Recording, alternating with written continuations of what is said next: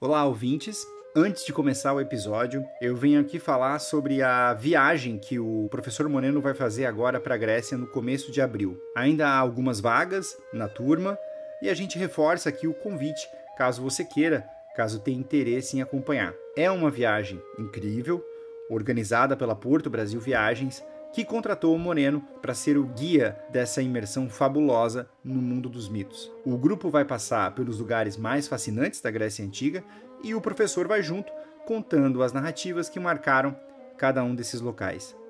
Eu fui a essa viagem no ano passado e digo com total tranquilidade que ela transformou a minha relação com a cultura clássica e eu recomendo muitíssimo. E é uma recomendação sincera, viu? Eles não nos pagaram nada, isso aqui não é um publi. O link para saber mais está na descrição deste episódio.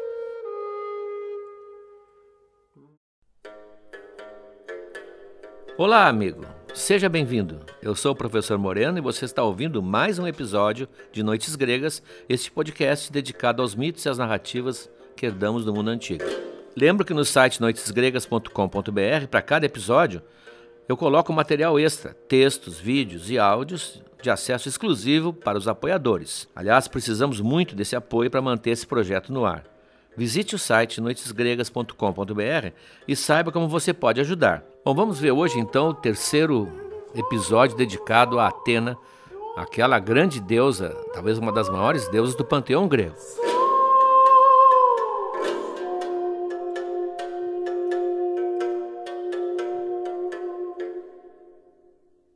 A ideia de hoje é mostrar como Atena, apesar de coisas discutíveis que nós vamos ver, pode ser considerada também a deusa da justiça. Ela é extremamente justa e sempre lutou do lado do bem, da organização social, da comunidade, da felicidade das pessoas. No episódio passado, nós fizemos algumas comparações dela com Hefesto, nas suas habilidades, e com o Poseidon, na medida em que ela civiliza a ação tanto do Poseidon como a ação do Hefesto. Hoje nós vamos começar vendo a comparação dela com o terceiro deus do, triângulo, que seria o Ares. Ares, que é o deus da guerra, e você entenderá bem por que a Atena entra aqui, porque a Atena é a deusa guerreira, então há momentos em que a ação dela vai se sobrepor à ação de Ares. Há uma diferença muito grande entre os dois, e vendo a diferença, a gente vai ficando mais claro o valor de Atena. Ares é um deus meio desprezado no Olimpo, no Olimpo do Homero, é claro. Zeus, embora seja filho de Zeus, Zeus o critica por ser sanguinário. Ele é o deus da guerra, mas poderia ser um deus da guerra como Atena era. Ares gosta da guerra, ele se delicia com a guerra, ele vibra com o derramamento do sangue. Quando Zeus chama a atenção dele, ele tem razão. Ares não é apenas o deus da coragem, ele tem um certo prazer quase sádico. Né? Ele representa um comportamento violento, arrogante, que na verdade é uma espécie de híbris, como nós vimos no episódio anterior. Atena não. Atena luta e é valorosa na luta, mas a diferença é que ela só luta para defender. Ela só luta para proteger. Quando algo está ameaçado, ela entra em ação e ela só vai lutar pelo lado do bem. Com detalhe: se não houver possibilidade de conciliação, ela é realmente uma pessoa muito ponderada. Ela representa, no fundo, aquilo que todo guerreiro deveria fazer. A maneira dela lutar devia ser a maneira de todo guerreiro lutar, sem arrogância, com estratégia, com discernimento, sempre do lado do bem. Ela não tem prazer de lutar. Não sente aquele prazer que Ares sente. Só um detalhe: quando ela entra na luta, ela não perde nunca. Não há nenhum momento na mitologia em que Atena seja derrotada. Ares, nós vamos ver, sim, pela própria Atena.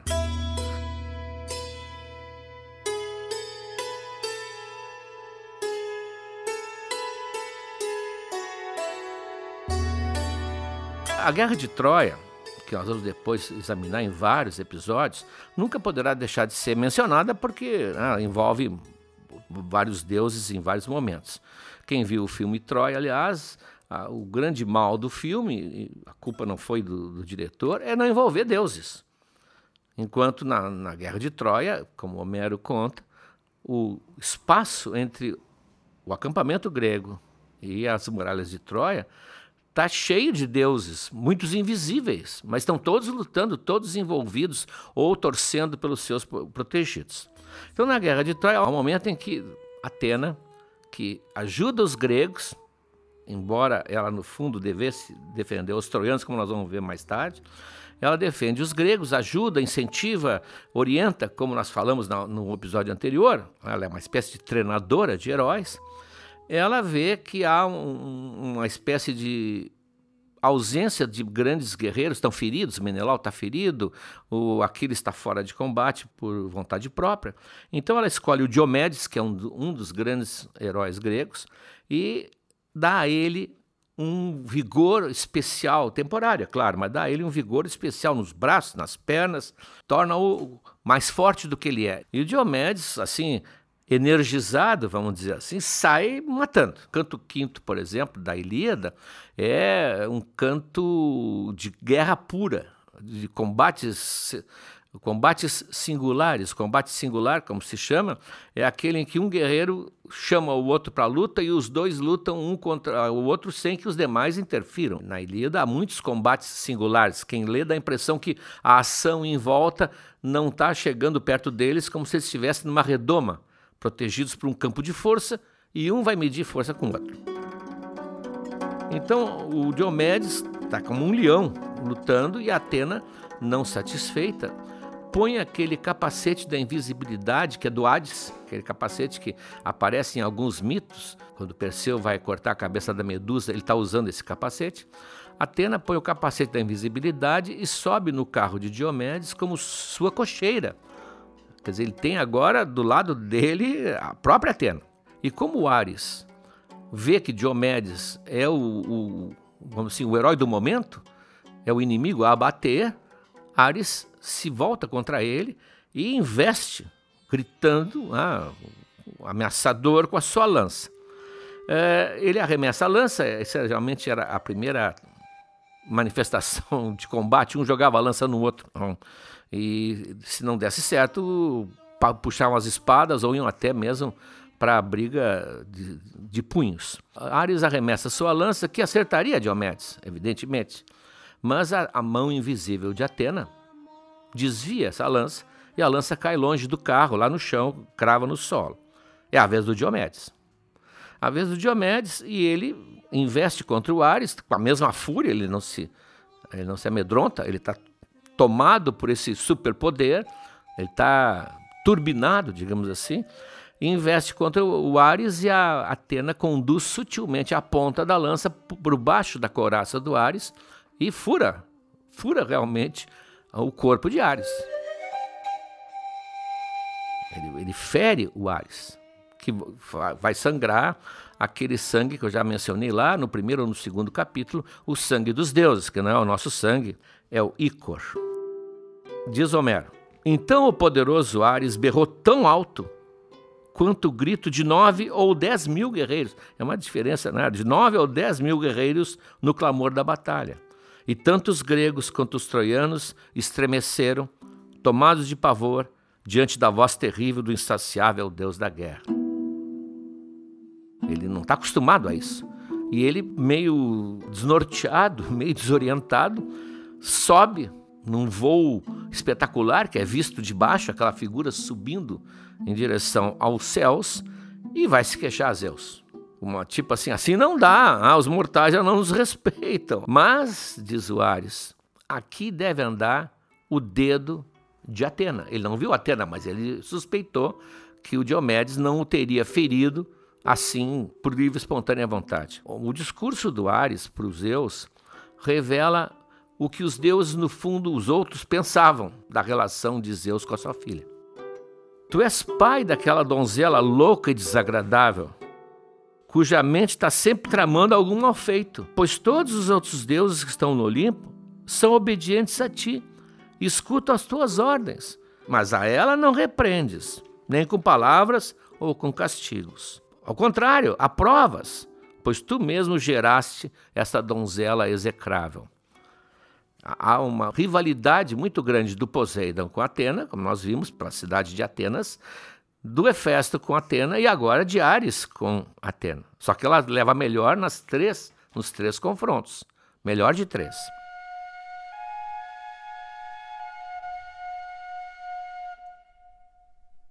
Bom, mais adiante na, na Ilíada, a outra cena fantástica, no canto 21, nós estávamos no canto 5, no canto 21, depois nós vamos ver a Ilíada, haverá todo um, um trabalho de cotejar canto por canto da Ilíada, da Odisseia. No canto 21, ela vai sair no braço com Ares. Vai perder toda a elegância é, que ela tem e ela vai realmente partir para as vias de fato. Eles se encontram, se defrontam novamente no campo de batalha. Ela está furiosa, porque o Ares tinha prometido para ela e para Hera que ele iria ajudar os troianos, já que eram seus protegidos, e por causa da Afrodite, porque ele tem um caso com a Afrodite, e a Afrodite é pró-troiano, seu filho está ali lutando, o Enéas. Ele tinha prometido que ele ia ajudar, mas não ia lutar pessoalmente. E ele está no meio do combate entusiasmadíssimo. Aí ninguém pode se opor a um deus como ele. Atena o confronta e o Ares, naquele momento, com a cabeça quente como ele é, joga a lança em Atena, que se esquiva, e ela pega uma grande pedra. Isso é comum também na, na Ilíada.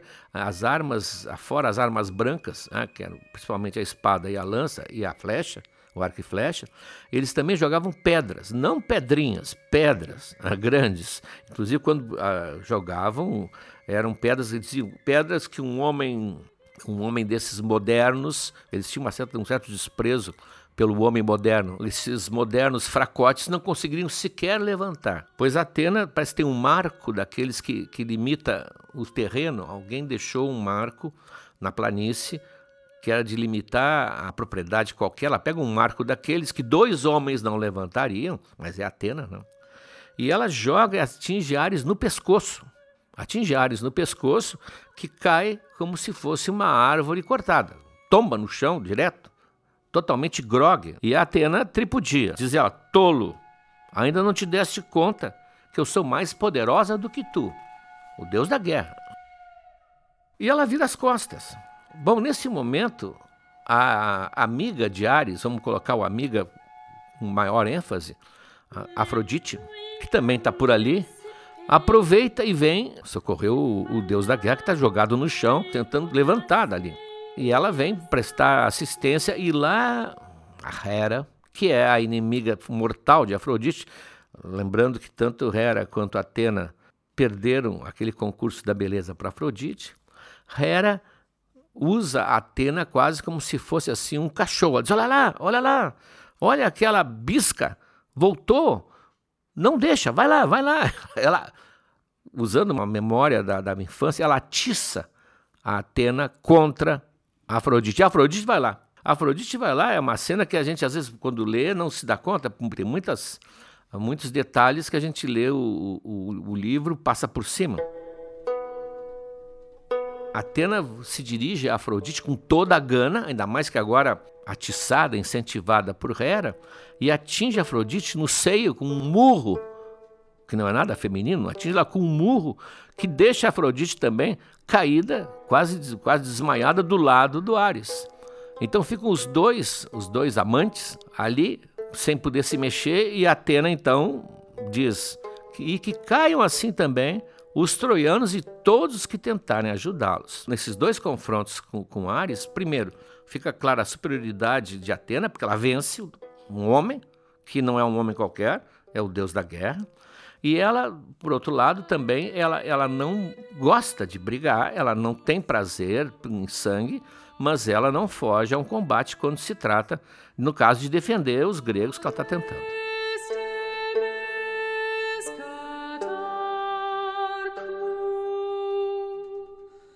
Na relação de Atena com Troia, com a cidade de Troia, é que alguém pode enxergar uma falha no caráter de Atena, que eu vou defender, evidentemente. Antes da guerra ser declarada, Troia cultuava Atena. Isso é uma coisa que ninguém discute, nem tem por que discutir. Troia pertencia ao continente asiático. No entanto, Homero coloca com os mesmos deuses da Grécia, falando grego, que, portanto, isso ficou mais ou menos uh, subentendido. Né? Claro que se pode discutir como é que um povo do outro lado do Helesponto iria cultuar exatamente os mesmos deuses, mas no caso eles cultuavam Atena e mais. Troia se achava sob a proteção de Atena. Na Acrópole de Troia, lá dentro das muralhas, na parte elevada, onde ficava ah, o primo e seus aposentos, lá no templo de Atena, estava guardado e mantido com grande respeito o paládio.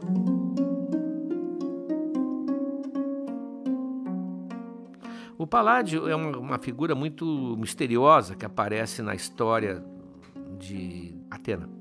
Ela, você vai ver no material exclusivo, porque chamavam-a de Palas Atena, inclusive, por causa de uma amiga que ela teve na infância que numa, numa brincadeira uh, dessas de guerreiras jovens, ela mata a amiga sem querer e ela fica extremamente sentida com isso e inclusive assume o, o intitulativo Palas.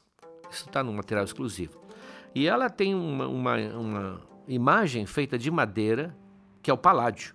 E corre a lenda que a quem detiver o paládio tem a proteção assegurada por Atena. E esse paládio estava em Troia. Esse paládio é um Shoanon.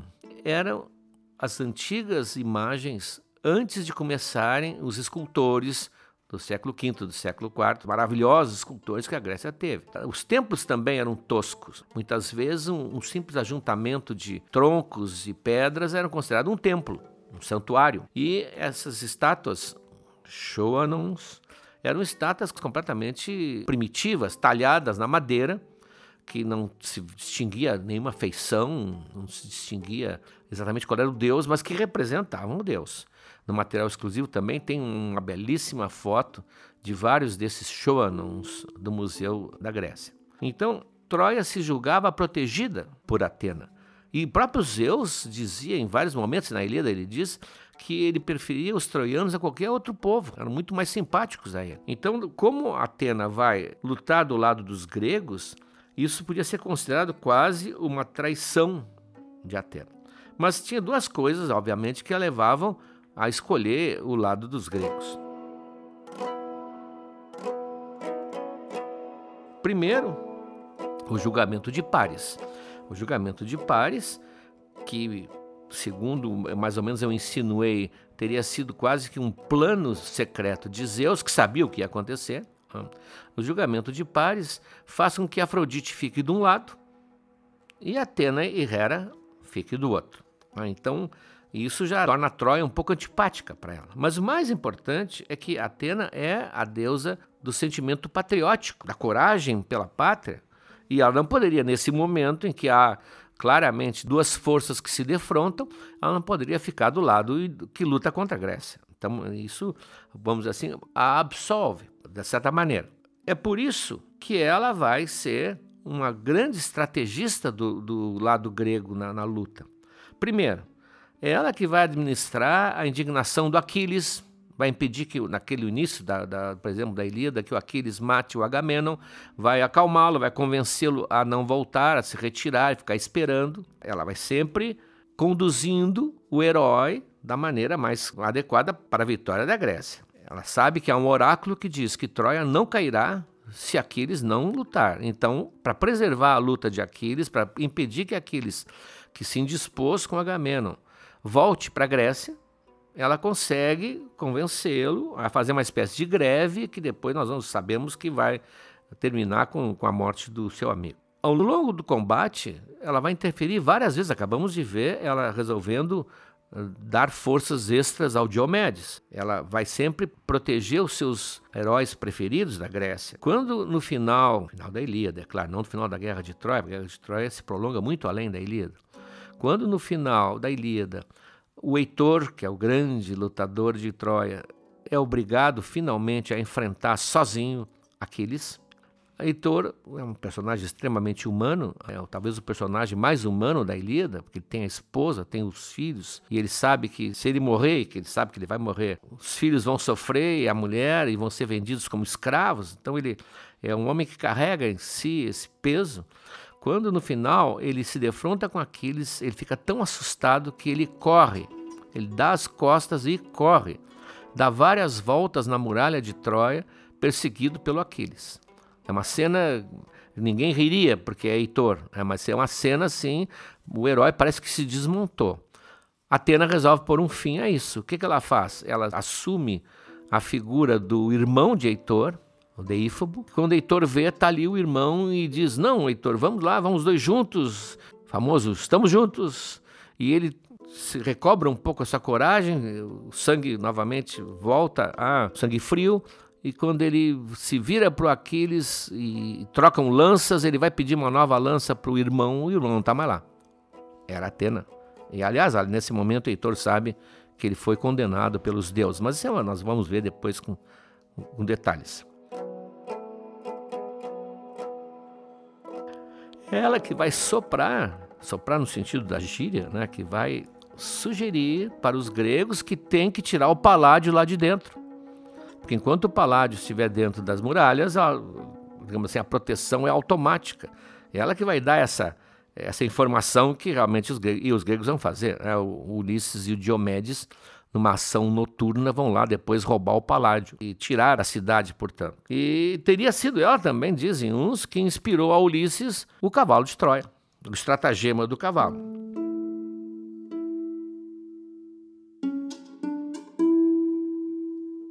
Isso faz sentido, porque quando tudo isso é, agora é pós-homérico, né? não está na, na Ilíada. Quando o cavalo é abandonado na, na planície e de manhã os troianos, ao olharem das muralhas, veem aquela imensa construção abandonada, as fogueiras estão extintas, apenas levantam um pouco de fumaça aqui ou ali, não há nenhum navio mais no horizonte. Eles se aproximam com muita cautela, porque até a véspera estavam lutando, e ali ficou um grego valente que aceitou a missão de convencer os troianos a levar aquele cavalo para dentro de Troia. Esse grego aceitou, inclusive, que cortassem a ponta do nariz e as orelhas. E ele está todo ensanguentado, agarrado a uma das pernas do cavalo, e quando os troianos o veem, é um grego, é um grego, mas ele, não, não, eu, eu escapei de um sacrifício, iam me matar, eu tô aqui, consegui escapar, pelo amor de Deus, eu fugi deles. E aí começa o interrogatório. E por que isso? E por que aquilo? E por que esse, por que esse cavalo? E aí vem a, a, resposta que foi tramada por Ulisses, mas faz sentido com o que eu, eu, eu, falei antes. Ele disse: não, isso é um, um presente que os gregos deixaram para Atena. Eles querem mudar a opinião dela. Eles querem que ela troque de lado. Porque quando eles voltarem, daqui a um ano, vai voltar, eles vão voltar, ela então vai estar do lado deles. E os troianos acreditam nessa história. Acreditam nessa história, inclusive perguntam, mas por que tão alto? Tão grande? Aí a resposta também já prevista por Ulisses, não, é porque eles mandaram fazer bem alto para que vocês não pudessem botar para dentro das muralhas, não passam nos portões. Senão vocês é que estariam oferecendo esse presente para Atena. Com isso, eles querem impedir que vocês ganhem mais prestígio com ela. Aí já algum. Então vamos arrebentar o topo do portão. E aí, bom, aí se vai o boi com a corda, como nós vamos ver depois, quando nós virmos a guerra de Troia.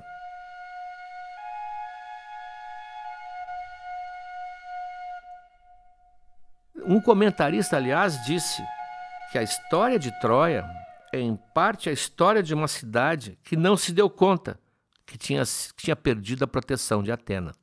É trágica a, a ideia de Troia. Ela não se deu conta que Atena não está mais protegendo. Por isso que ela vai cair.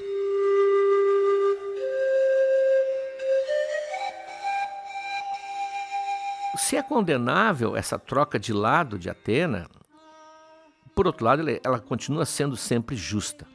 E isso vai ser provado em seguida. Quando cai a cidade, quando se incendeiam a cidade, há aquela correria e saques e estupros e assassinatos, os gregos fazem uma carnificina com os troianos.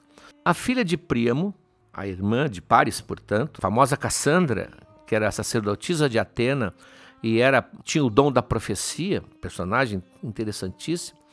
A Cassandra foge e se recolhe ao templo de Atena e se abraça na estátua de Atena. Ela está protegida, está dentro do espaço sagrado e em contato com a, com a, com a, com a estátua da deusa, ela está mais protegida ainda.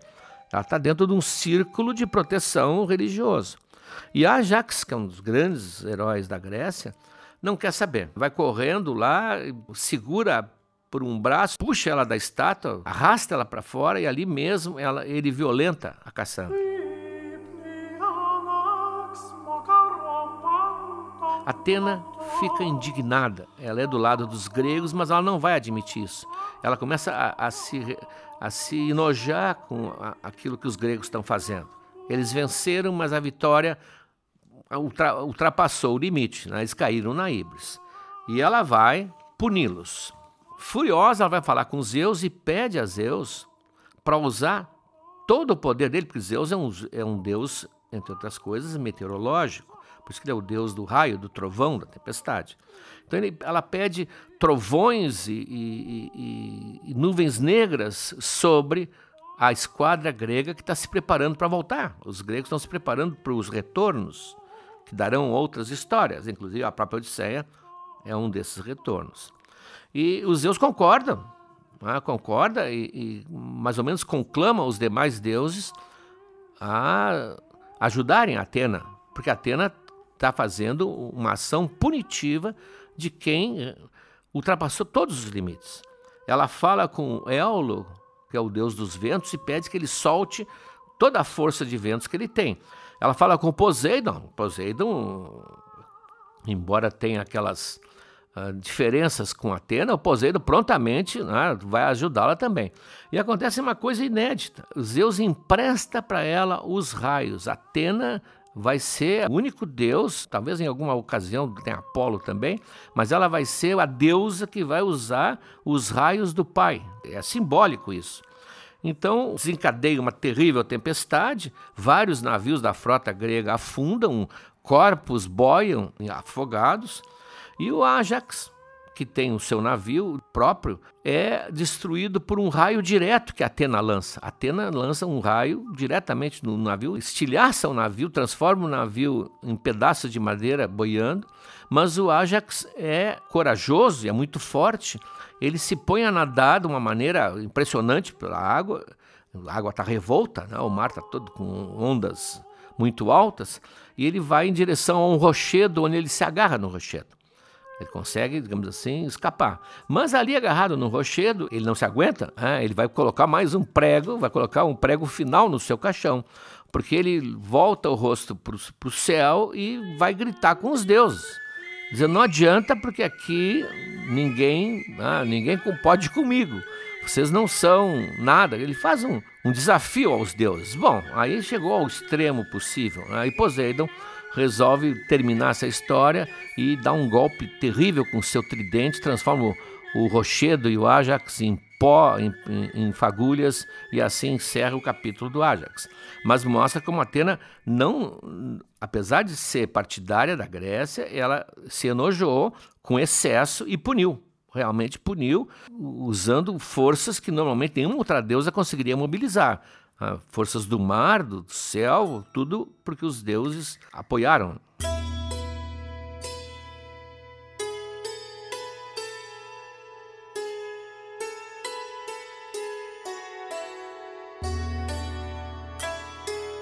O mais importante episódio, no entanto, que a torna digna do título de, aqui desse podcast, que é a deusa da justiça, é o caso de Orestes. A história é contada, o mito é, é muito antigo, mas ele foi contado artisticamente por Ésquilo, o primeiro dos três grandes dramaturgos gregos, numa trilogia, são três peças, em que ele conta a história de Orestes, de Agamenon e de Orestes. É uma tragédia, a tragédia grega, exatamente. No caso da Guerra de Troia, as, a frota grega não podia partir para Troia, porque o vento que eles precisavam não vinha, vinha exatamente o vento contrário. O vento estava soprando do norte e eles precisavam de um vento que soprasse do sul, porque Troia fica ao norte. Então eles ficaram um mês, dois meses ali na, naquele marasmo, até que um oráculo diz que o Agamemnon tem que sacrificar sua filha, Efigênia. É uma das cenas que produziu também vários, várias peças de teatro e várias pinturas, o sacrifício de Efigênia. E a mocinha é sacrificada e o vento, nesse momento, muda. A Artemis concede o vento favorável. Tem várias implicações e vários uh, episódios aí, mas depois, quando chega a hora, vocês vão ver.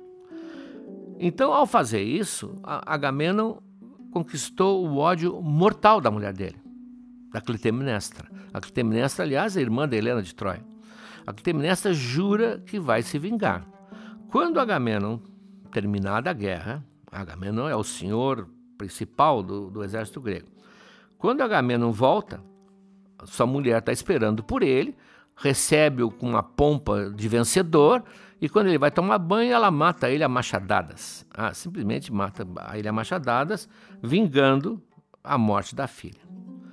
O irmão da Ifigênia, filho também, portanto, de Agamenon e de Clitemnestra, estava em terra estranha, ele se cria numa terra distante. E ele, quando sabe da morte do pai, ele volta e vai ao oráculo de Delfos, e lá, no oráculo de Delfos, quem fala é o deus Apolo. Ele recebe a, a, a instrução que ele tem que vingar o pai. É, o pai não pode ficar sem vingança, ele tem que vingar a morte do pai, mesmo que para isso ele tenha que matar a mãe. É uma, são cenas horrorosas, né? depois nós vamos ver quando nós virmos o Ésquilo, e ele mata a mãe, a mãe e o amante da mãe. Mas nesse momento, ao fazer isso, ele passa a ser perseguido pelas Eríneas, também chamada em Roma de Fúrias. As Eríneas eram três divindades ainda do, do, do antigo sistema, ainda anterior ao Olimpo, e que eh, se movimentavam sempre que alguém derramava o sangue da própria família. São deusas punitivas. E elas começam a perseguir o Orestes, que desesperado corre para Delfos. Ele lá vai pedir a Apolo que o ajude, porque ele cumpriu o que ele, no fundo, achava que devia fazer, vingar o pai, e foi aprovado pelo Deus. Então Apolo diz: não, vai para a cidade de Atenas e lá nós vamos resolver esse caso. Então ele vai para a cidade de Atenas e lá encontra a deusa Atena, porque ela, ela é a patrona da cidade. E ela, quando ouve o, o caso, ela diz: não, nós vamos estabelecer um tribunal de 12 atenienses, 12 cidadãos atenienses. Tipo, tribunal presidido por mim. Vamos discutir qual vai ser a tua pena pelo que aconteceu. É um caso de discussão.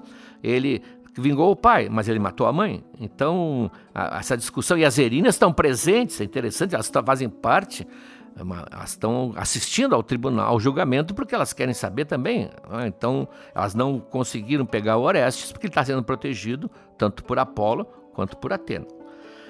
Na hora da votação, o júri, que são 12, empata. Empata, então Atena vai decidir, porque ela é o, o voto que só vai entrar nesse momento, e ela decide pela absolvição de Orestes.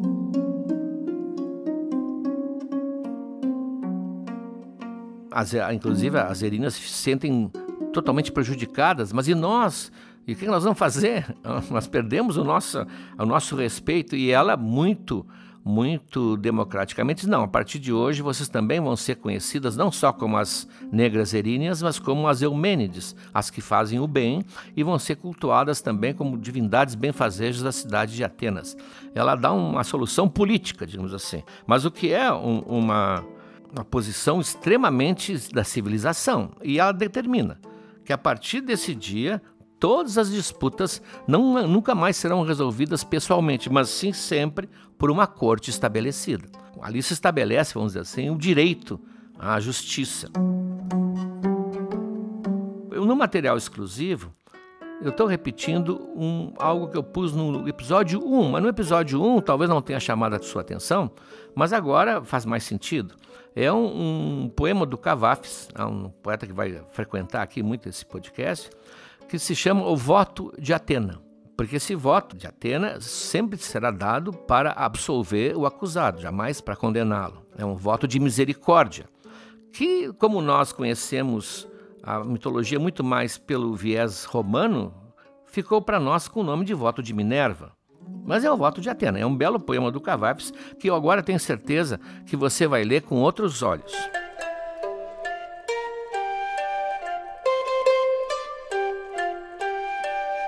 Bom, com todo esse esplendor, com toda essa importância, com toda essa representatividade no Olimpo, Apesar de tudo isso, Atena não entusiasma muito as pensadoras feministas, que estudam a mulher na mitologia grega. A Grécia é muito estudada pelas pensadoras, pelas filósofas feministas. Elas resistem, elas não querem considerá-la um símbolo. Devia ser uma mulher poderosa, emancipada, ou, como dizem, empoderada. Uma mulher que derrota o próprio deus da guerra. Não, elas não, não confiam muito na figura de Atena. Por quê? Porque, segundo elas, eu acho que nesse ponto elas têm razão, ela seria uma mulher que sempre que age, age para reforçar o poder masculino. Aquela decisão dela, do Orestes, é o momento final da instauração do poder paterno, já que ela declara que o pai importa muito mais que a mãe. As palavras dela são as seguintes, quando estão se preparando para votar: Serei a última a pronunciar o voto, que será favorável a Orestes. Nasci sem ter passado pelo ventre materno. Meu ânimo sempre foi a favor dos homens, à exceção do casamento. Apoio o pai. Logo, não tenho preocupação maior com uma esposa que matou o seu marido, o guardião do lar. É, nesse ponto, elas têm razão, ela é uma mulher, mas que reforça simplesmente o poder do, do homem. No fundo, para servir a Zeus, ela renunciou à maternidade. Bom, tem, não tem problema nenhum. Maternidade não é uma coisa obrigatória para a mulher. Mas o que é decisivo, ela renunciou à própria vida sexual. E assim ela anulou essa feminilidade. Eu podia concluir dizendo o seguinte: Atena será sempre o filho feminino do pai e o companheiro feminino dos heróis.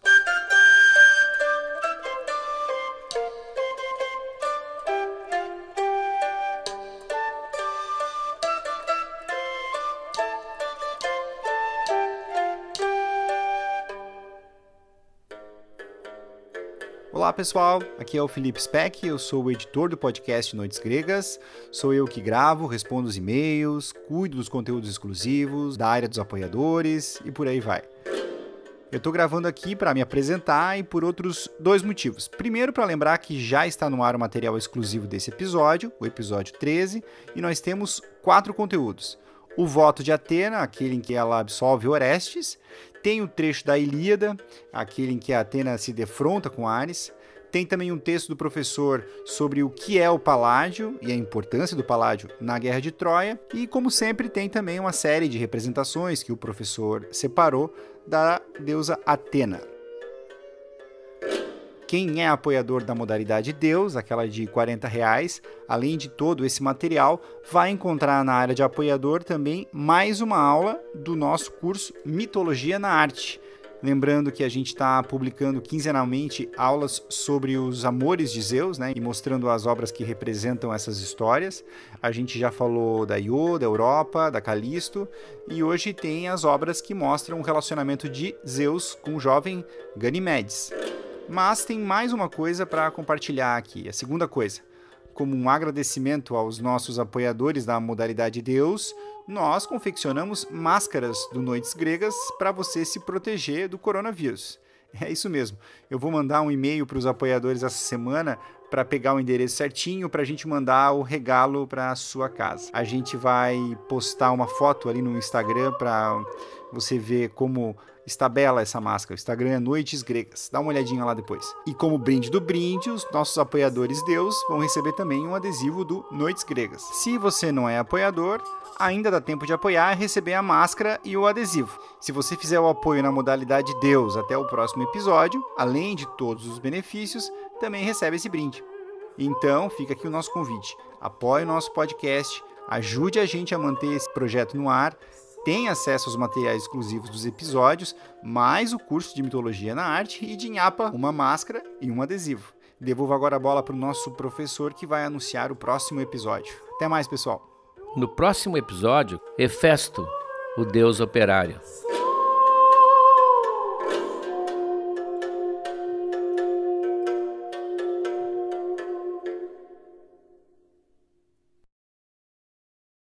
Olá, amigos. Chegamos agora ao terceiro ano do Noites Gregas. Já contamos muitas histórias, mas tem muito mais pela frente. Tem toda a Ilíada, a Odisseia, as Metamorfoses de Ovid e muitas outras coisas. Mas para que a gente consiga seguir em 2023, para produzir esse podcast que nos dá muito prazer, mas também muito trabalho, nós precisamos do apoio de vocês. Acesse noitesgregas.com.br barra apoiar.